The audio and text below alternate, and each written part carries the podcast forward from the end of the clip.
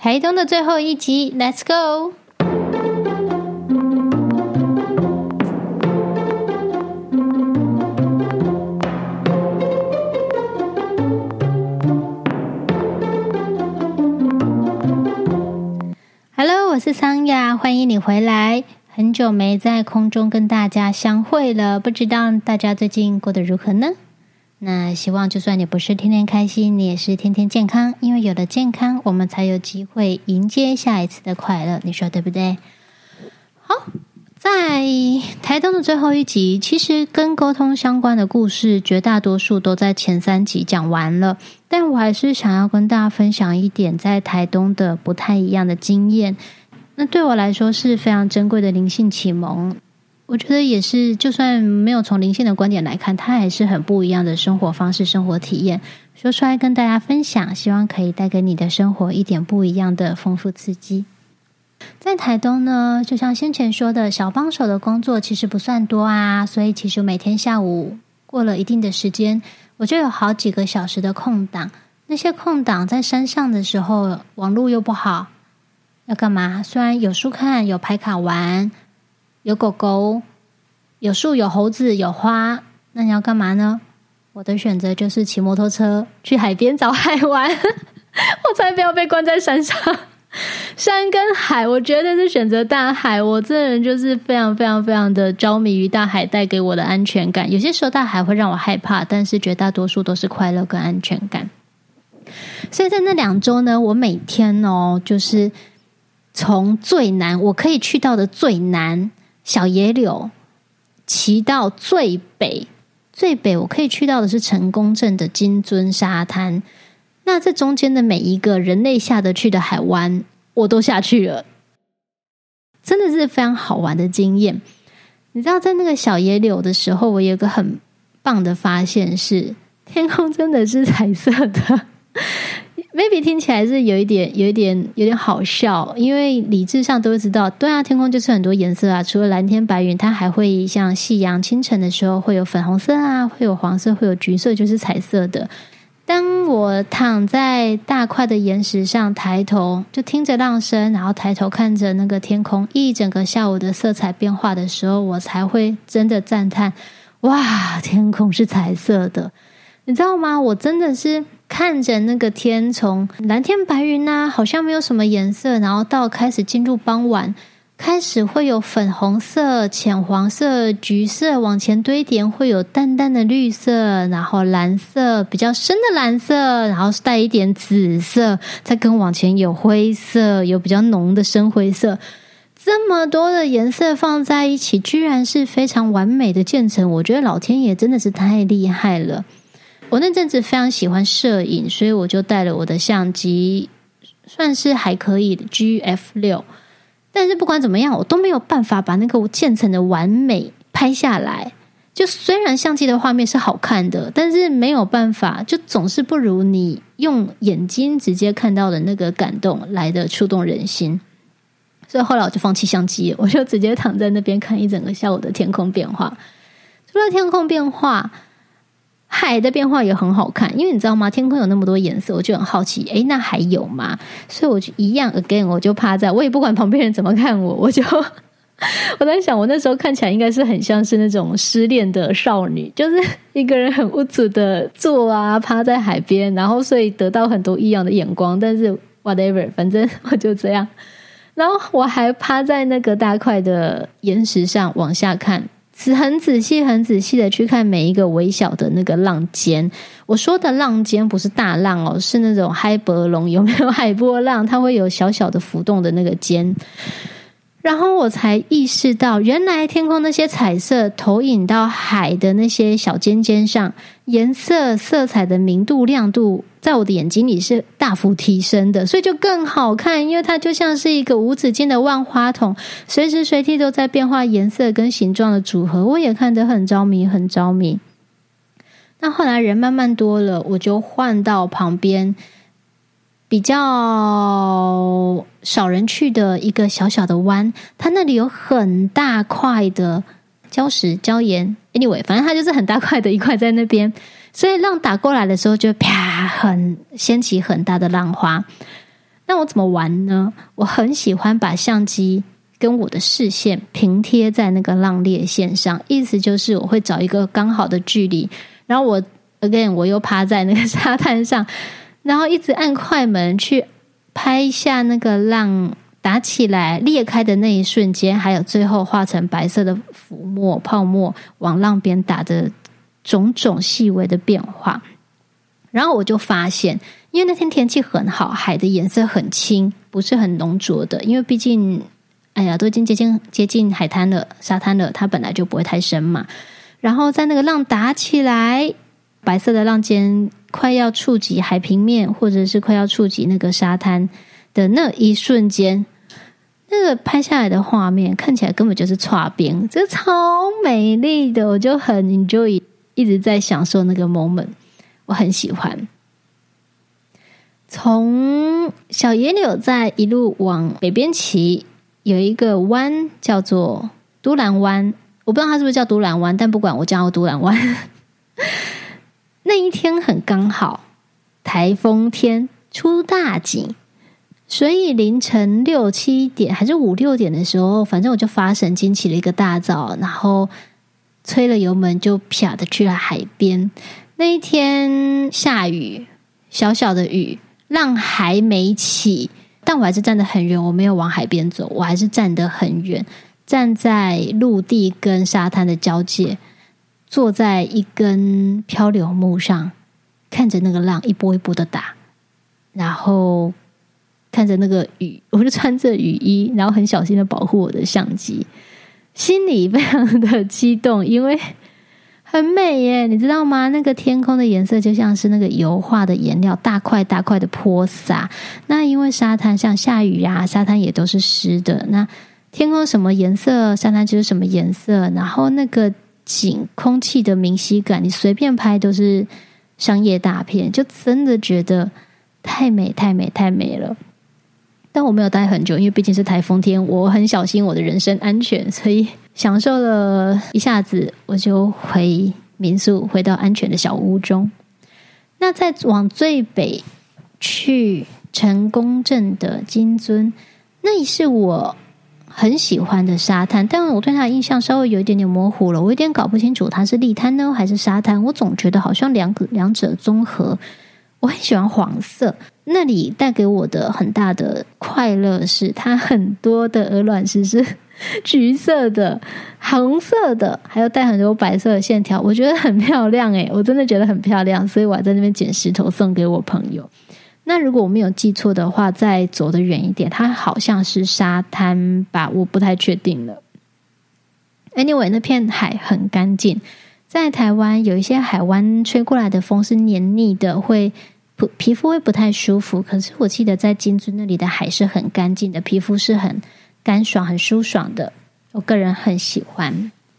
但说到沙滩，目前为止我去过，在以台湾来说，最最让我喜欢并且怀念的是金门的欧厝沙滩，因为我的家人其中一边是金门人，有远有亲戚住在欧厝，所以我们就会去一个比较少观光客去的沙滩。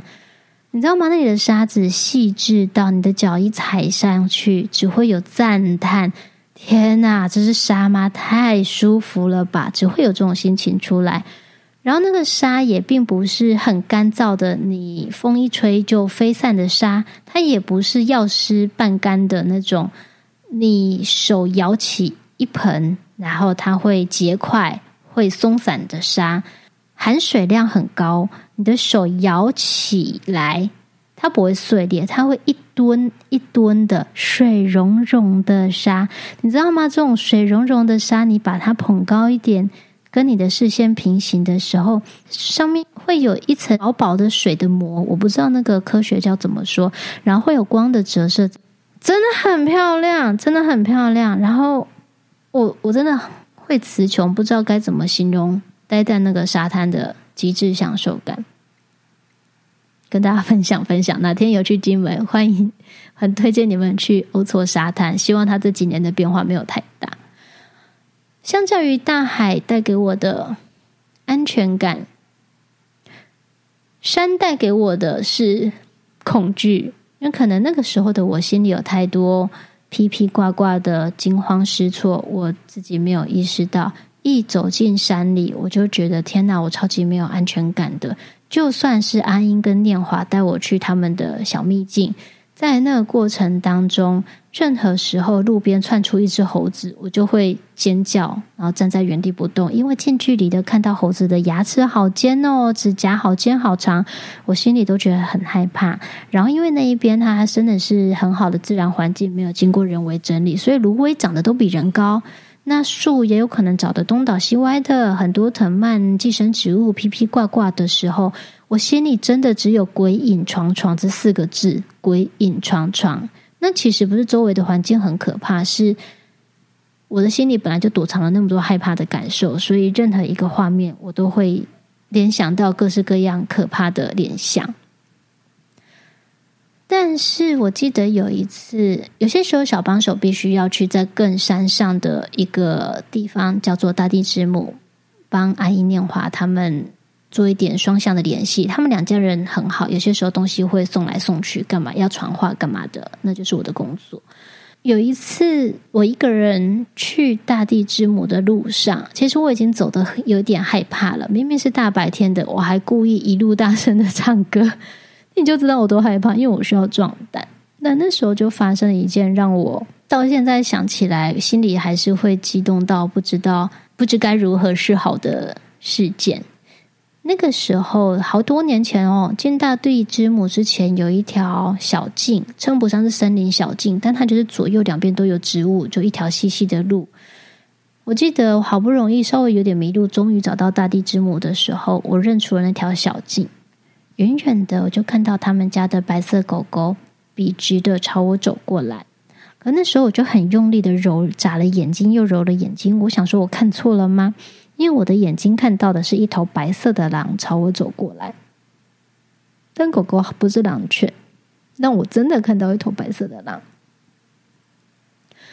那走过来的瞬间，远远的我就开始听到他在跟我打招呼。他说：“你终于来了，想起来了吗？”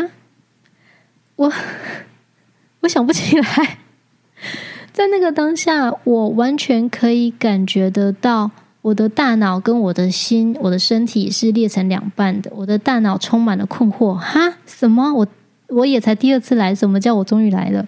可是我心里真的很激动，我可以很清楚的感觉到，我心里有非常大量的。情感在运作，但我辨识不出来那是什么。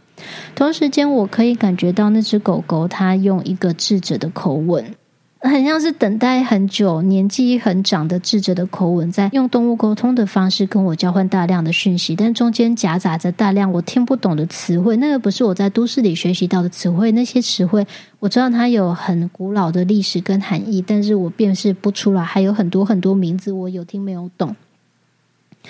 但是有些人他会质疑说，灵魂真的存在吗？前世经验真的存在吗？那我自己是从来都不否认有灵魂跟前世经验的存在，因为一旦否认，我就没有办法解释这个 moment。因为我看到这只狗，我跟它独处的第一个时间当下，我真的觉得它是我好多年前、好久好久以前就认识的好朋友，但是我不知道发生了什么事情，我的脑袋没有办法 process 它，跟不上。那过了一两分钟以后，狗狗发现我跟不上它。他也有一点失望，他就说：“没关系，你迟早会想起来的。”然后就带我进去找大地之母的人。这是一个很小的插曲，但他也是支持我做动物沟通的几个推动力之一，并不是说他留了一个谜团给我。而是我发现人跟人之间的互动很难很难有这样的触动。就这只狗，它从头到尾只是朝我走过来，然后坐在我面前跟我说了几句话，但是它带给我的情感冲击，却比人类有机会带给我的情感冲击还要来得大。在动物沟通的练习过程当中，这样的事件并不是一次，它是。呃，没有到好几次，但是有过几次的经验，而且他们总是会发生在最关键的时候。好比我第一次之前讲的，我第一次原本想说，好吧，我再听不见我就要放弃沟通，结果遇到了一只丢给我爱心的猫猫一样，它就是知道在什么时候会出现，我也不知道为什么，反正出现了，我就觉得天哪，太受感动了，然后我就会忘记我想放弃的念头，就会持续的前进。我觉得动物们，他们真的知道什么时候要出现在什么地方，哪个人面前说什么话，这真的是非常了不起的本事。在这一次经验以后，我对山就有了一些比较好的感情。后来我才慢慢理解到说，你知道吗？从小到大的环境教育很失败的一件事情是，我们从来没有与环境有情感的连结。没有情感连结的话，就不会有共鸣啊。有共鸣的话，自然而然就会在生活中的每一个事件、每一个选择、每一个决定当中纳入其他族群的需求，而不是还要特别用规章啊、规范啊、法律规定啊去或者是什么社会规则去规定说你要环保、要拯救地球、要爱环境。就是我觉得环境教育可以在有所改善的部分。当你真的跟山跟海有了属于你们之间，或是跟动物有了专属你们之间的互动情感连接的话，那基本上就像我说的，你接下来做的每一个考量，你很自然而然的就会为他们多花一份心思。我觉得这是很重要的一件事情。那在台东还有一件事情是。让我非常怀念的是火，在 In Lak'ech 以前的 In Lak'ech，他现在搬家了。在以前的 In Lak'ech，他们有一个大庭院，我们会在院子里生火，真的是用木材堆一个大大的火堆哦，然后那个火烧起来，就是可能会有半个人一个人高这个样子。那有些时候，我们就会围在火堆旁边吃点点心啊，聊聊天，说说话。我非常非常非常喜欢的那个 mo 这个 moment，因为就算跟旁边的人再不熟，只要火烧起来的一瞬间，很自然的就会觉得说，哎，身边的人就算不熟悉，但默默的都会开始有亲切感，人跟人之间的隔阂跟阻碍就会降得很低。那光是不说话，就算不说话，光是看着火焰的跳动。或者是火焰的变化，心里很多的感觉就会开始流通，我会觉得非常的温暖。我印象很深刻，有一次啊，有个朋友，她特别从花莲，她也是一个很疯狂的女生，特别从花莲骑摩托车骑到台东来找我。那刚好那天晚上我们就起火，所以大家在那边聊聊天、说说话，感情很好。那天晚上，我们就一起做了另外一件也是有一点疯狂的事情。夏天晚上，天气正好有流星雨，所以呢，我们就带了枕头跟被子，直接睡屋顶，就躺在屋顶上看着流星雨，看着星星。然后我们就发现了一个小小的秘密，就是星星满布的时候，当你盯着其中一颗，你会发现其他的星星好像是以你盯着的那一颗星星为中心开始旋转。绕圈圈，我不知道是不是每个晚上都是这样的，还是如何。但那天晚上，我跟他用这个方式玩了好久，都觉得星星在旋转，会跳舞，很浪漫。但很好笑的事情是，睡到一半的时候，我们就突然 听到有人尖叫，才知道那天晚上有比较晚 check in 的客人，他们也是一看到流星雨的新闻，所以上了天台，结果。天台上没有灯嘛，只能打手电筒。结果看到我们两个睡在地上，他们吓都吓死了，不小心吓到了别人。但是也是因为这些种种的经验，我才发现说，OK，在都市里的时候，觉得闲散时间很珍贵，一闲散就想拿起手机，打开电脑，开始追剧啊，看 YouTube 或者是看影片，觉得那是好棒、好吸引人的休息。可是到了郊区。你的网络不发达，甚至是在海边网络发达的时候，我也并不会想要开音乐。我觉得自然的声音真的比较吸引我，会让我比较有放松的感觉。然后我才知道说，OK，原来生活方式真的可以有很多很多很多种。那有些时候，并不是我不愿意采取哪一种，比方说在都市里，并不是我不愿意走出户外，而是那一个环境里。就是塑造那个环境背后的 idea 本身就没有将走出户外这个概念纳进来，所以就变成住在里面的人很自然而然就会少了一项资源，少了一个连接，除非你刻意去做。这是我后来的感觉。那在台东的那段期间，跟很多爬虫、昆虫说说话，还有什么其他对象可以说话呢？我后来在比较有安全感以后，就有曾经试着跟山啊、跟海对话。那因为他们是一个更大的主体嘛，其实我也不知道我做不做得到。我记得有一次三更半夜跟我的 partner 一个朋友去海边，去独兰湾啊。那天月亮满月，好亮、好大、好圆哦！我们就坐在月光下看海，然后走回山上。那 因为很远，走很久，走到一半很累了，我们干脆就坐在路中央，看着月光，在月光下聊天。也许对在都市生长的人来说，会觉得可能有点危险，或是有点无聊。但是当你置身在台东那样的环境里的时候，你就会发现，那正是一件非常浪漫而且非常梦幻、美妙无比的事情。所以那天晚上我睡不着，我就一个人上天台，看着远方的海，看着很大的满月，我心里就有困惑，我就想说，嗯，光能跟动植物说话了，跟大海应该也是一样的吧？可以这么做吗？我就很认真的尝试了。你知道吗？有些人他会质疑说：“那你怎么知道你是在跟这个对象说话？你怎么知道你在跟那个对象连线？”所以我们会需要 double check，我们会需要所谓的四组来针对嗯沟通过程当中产生的内容来做回应，来反复确认我们是不是在跟他家猫狗说话嘛？但是在面对野生动植物的时候，这个就是看沟通师自己的功力了。其实动物沟通这件事熟练以后，因为身体的感知力它已经很敏锐、很顺畅，相较敏锐、相较顺畅的，所以其实可以很清楚的感觉到这句话是从哪一棵植物那边投过来，或是这一波能量是从哪一个对象、哪一个方向传递过来的，这是很清楚的。那我当然不敢说是整片大海给我的回应，因为我这么小，还那么大，我凭什么？我会有这个想法？我凭什么？但是确实是从那个方向，海洋的方向传递过来的。那我可以感觉到那波能量的背后是一片广大、很温暖、很温柔的、很深厚的支持。我问的问题是：当然，也许因为我是半个观光客的原因，在独兰那段期间，我过得很快乐。我可以察觉到我心里有很多不平整的面相，但基本上我是快乐的。可是我觉得好奇怪，不知道为什么在都兰这条街上的人，当地居民每个人都愁眉苦恼、眉头深锁、很不快乐的样子。经过他们的时候，都觉得肩膀好紧缩、腹部好疼痛，所有的一切都压缩在一起。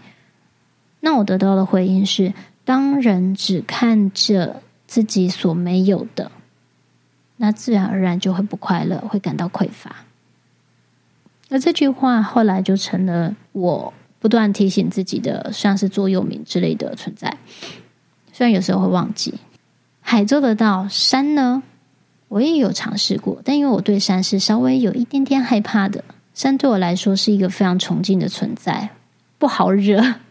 而且在台东那段期间，有听过山的一些山神的一些传闻，所以对山我真的还蛮战战兢兢的。那我记得有一次是我跟山比较熟悉以后。有一天骑车经过一道岔路，我觉得天啊，这个山景太美了，我就停下来拍了一张照片送给我朋友。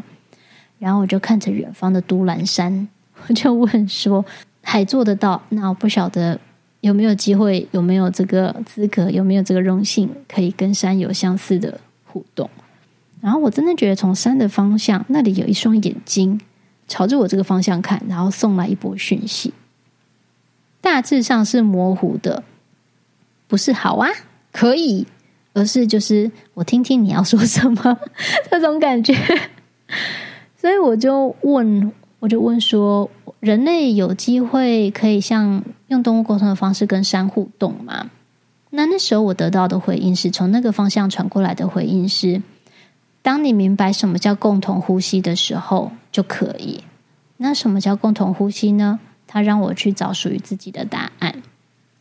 我知道，在很多身心灵圈的系统里面，都会强调万物一体啊，我们跟其他没有分别啊，身体就是地水火风空，跟自然元素就是自然元素的组成，与其他没有分别。理智上、知识上、知识上。都知道啊，但是情感上或是身体上，是我还感觉不到的。那这后来就成为我持续不敢说是研究，但是我持续进修动物沟通这个领域的很重要的原因之一，因为我真的太想要知道什么样叫做，我也还不知道那个叫做什么。Maybe 以其他人的语言叫做万物合一吗？我不知道，我还没有真的亲身体验到，因为意识到知道。体验到、体会到跟明白，这些是非常不同的层次。在这方面，我还没有走到下层，我就还在上面试图往下。但 anyway，这对我来说是非常美好的经验。那台东结束之后，终究要回到动物沟通嘛，因为本来就是说好要告诉大家各式各样的沟通故事。在那一次小帮手的经验之后，我跟台东就开始了很不一样的缘分。那一年，我后来还有再回去两三次帮忙，那每次都是一两个礼拜。再隔一年，我就在台东找到一位算是我的灵性启蒙老师。然后那一年，我冲台东冲了六次。简单说，我如果不是在台东，就是在前往台东的路上，在那里算是带给自己很不一样的支持。所以后来台东就成了我心理、精神上的另外一个家。那在台东之后呢，回到都市以后，我就开始转成线上的沟通师，公开收费接案。从那时候我就很清楚的意识到说，单纯听得到动物说话，跟你可以再往下听得到他们背后想表达什么，或是听得到他们的真实心声，其实是两回事。其实是两回事的，所以在那之后，我就千方百计，我就又用我可以想得到的方式，尽可能再让自己往下走。那那时候，沟通老师就提供给我们另外一个很好的机会，他说要带我们去关岛跟鲸豚沟通，这么好的机会，去不去？当然去呀！所以我们下次再聊喽，拜拜。